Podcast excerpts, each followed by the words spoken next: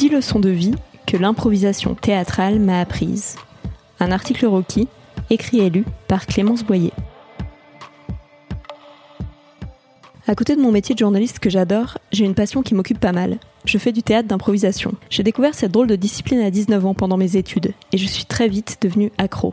J'avais déjà fait pas mal de théâtre plus classique quand j'étais ado, mais c'est vraiment l'impro qui m'a permis de m'épanouir et de devenir celle que je suis aujourd'hui. Lors d'un spectacle d'improvisation théâtrale, des comédiens créent ensemble une ou plusieurs histoires et les interprètent devant un public. Contrairement au théâtre, il n'y a aucun texte écrit, tout est inventé sur l'instant. Nous ne savons pas, en montant sur scène, ce que nous allons jouer ou quel personnage nous allons incarner. Il existe aujourd'hui plein de formats de spectacles différents mais le plus connu en France reste le match d'improvisation, né au Québec dans les années 1970. Le principe est simple. Deux équipes improvisent ensemble des scènes de quelques minutes sur des thèmes imposés par un arbitre, et c'est ensuite au public de voter pour l'équipe qu'il a préférée. Ce n'est pas parce que nous improvisons que nous ne répétons pas avant nos spectacles, au contraire. Dans ma troupe, nous nous entraînons ensemble lors d'ateliers tous les mardis soirs, pour développer des compétences utiles sur scène et dans la vie. Leçon numéro 1, se défouler, ça fait du bien.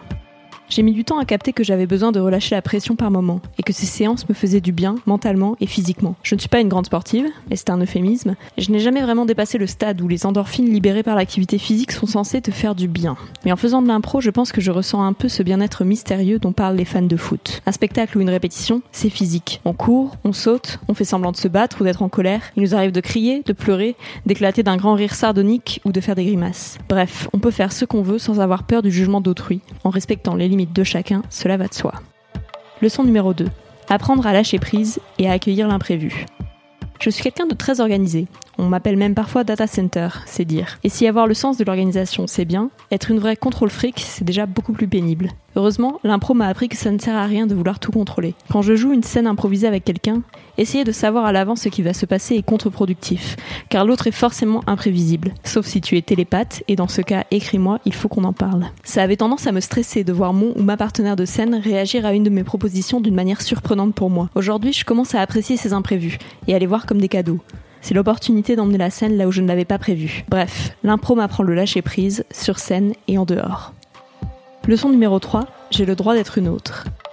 Comme au théâtre, l'improvisation me permet d'enfiler le costume de quelqu'un d'autre pendant quelques minutes ou quelques heures, même si en impro il n'y a pas à proprement parler de costume. En général, on est habillé en noir et ce sont notre posture, notre voix, nos mimiques et nos gestes qui créent le personnage. En impro, je peux donc m'autoriser à être méchante, injuste ou crade, mais aussi héroïque, sublime ou puissante. Et c'est chouette parfois de prendre des vacances, avant de redevenir la clémence de tous les jours. Leçon numéro 4, apprendre à dédramatiser l'échec. Comme toutes celles qui ont le syndrome de la bonne élève, je m'efforce de faire ce que l'on attend de moi dans la vie. Et comme toutes les mauvaises joueuses, je déteste perdre. Sauf qu'en impro, il n'y a pas de gagnant ou de perdant. Et surtout, il n'y a pas d'échec. Toutes les erreurs ou les cafouillages, genre appeler un personnage Max après l'avoir déjà prénommé Bob dans la même scène, ne sont que des occasions de faire évoluer l'histoire. Et si Max était mon amant caché, et que cette boulette révélait la vérité à Bob en atelier, l'un de nos profs, Mark Jane, nous faisait même faire des jeux pour nous apprendre à perdre avec force et grâce. Une bonne leçon de vie, non? Leçon numéro 5, apprendre à écouter les autres. Pour construire une histoire ensemble et en direct, on a plutôt intérêt à être très attentif ou attentive à ses partenaires de scène. Ce qu'ils ou elles disent, leurs gestes, leurs regards, tout est important pour pouvoir raconter une histoire cohérente et intéressante. Dans la vie aussi, c'est plutôt une bonne idée de faire attention à celles et ceux qui nous entourent, à leurs paroles, mais aussi à tous les indices qu'ils ou elles laissent filtrer concernant leur état d'esprit. Leçon numéro 6, apprendre à gérer son stress. Je ne vais pas te mentir, Monter sur scène devant un public sans savoir ce que tu vas jouer, c'est un chouïa stressant. Pour les plus timides, ça peut même être paralysant. Pourtant, après m'être jeté à l'eau, j'étais fière comme un pou. On dit une poutre Et je n'avais qu'une envie, recommencer. Alors oui, je continue d'avoir une boule au ventre deux heures avant chaque spectacle. Mais j'arrive désormais à canaliser ce stress pour être concentré et énergique. Les rares fois où je suis montée sur scène les mains dans les poches, j'ai mal joué. Dans ma vie de tous les jours aussi, l'impro m'aide à gérer mon stress. Quand je dois aller interviewer une personne qui m'impressionne, j'arrive à me mettre en condition en me disant Allez, on n'a qu'à dire que c'est une représentation et que tu joues le rôle de la journaliste. Tout de suite, ça fait redescendre la pression. Leçon numéro 7, je peux me sortir de n'importe quelle situation. L'impro m'a bien sûr appris à prendre la parole en public et à aimer ça, mais surtout, je sais désormais que je peux me dépêtrer de presque n'importe quelle situation gênante. Je n'ai plus peur de bafouiller, d'avoir la braguette ouverte ou de faire une boulette devant 50 personnes. Je sais que je saurais réagir calmement, avec un peu d'humour ou en tout cas avec de la spontanéité. Grâce à l'impro, j'ai compris que les autres réagissent à l'image que tu leur renvoies. Si tu as l'air détendu et à l'aise, ils le sont aussi. Leçon numéro 8, apprendre à avoir confiance en moi et en mes idées.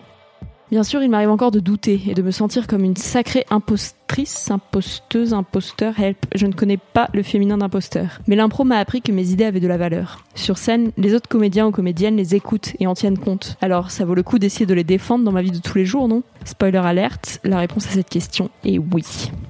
Leçon numéro 9, je peux être drôle.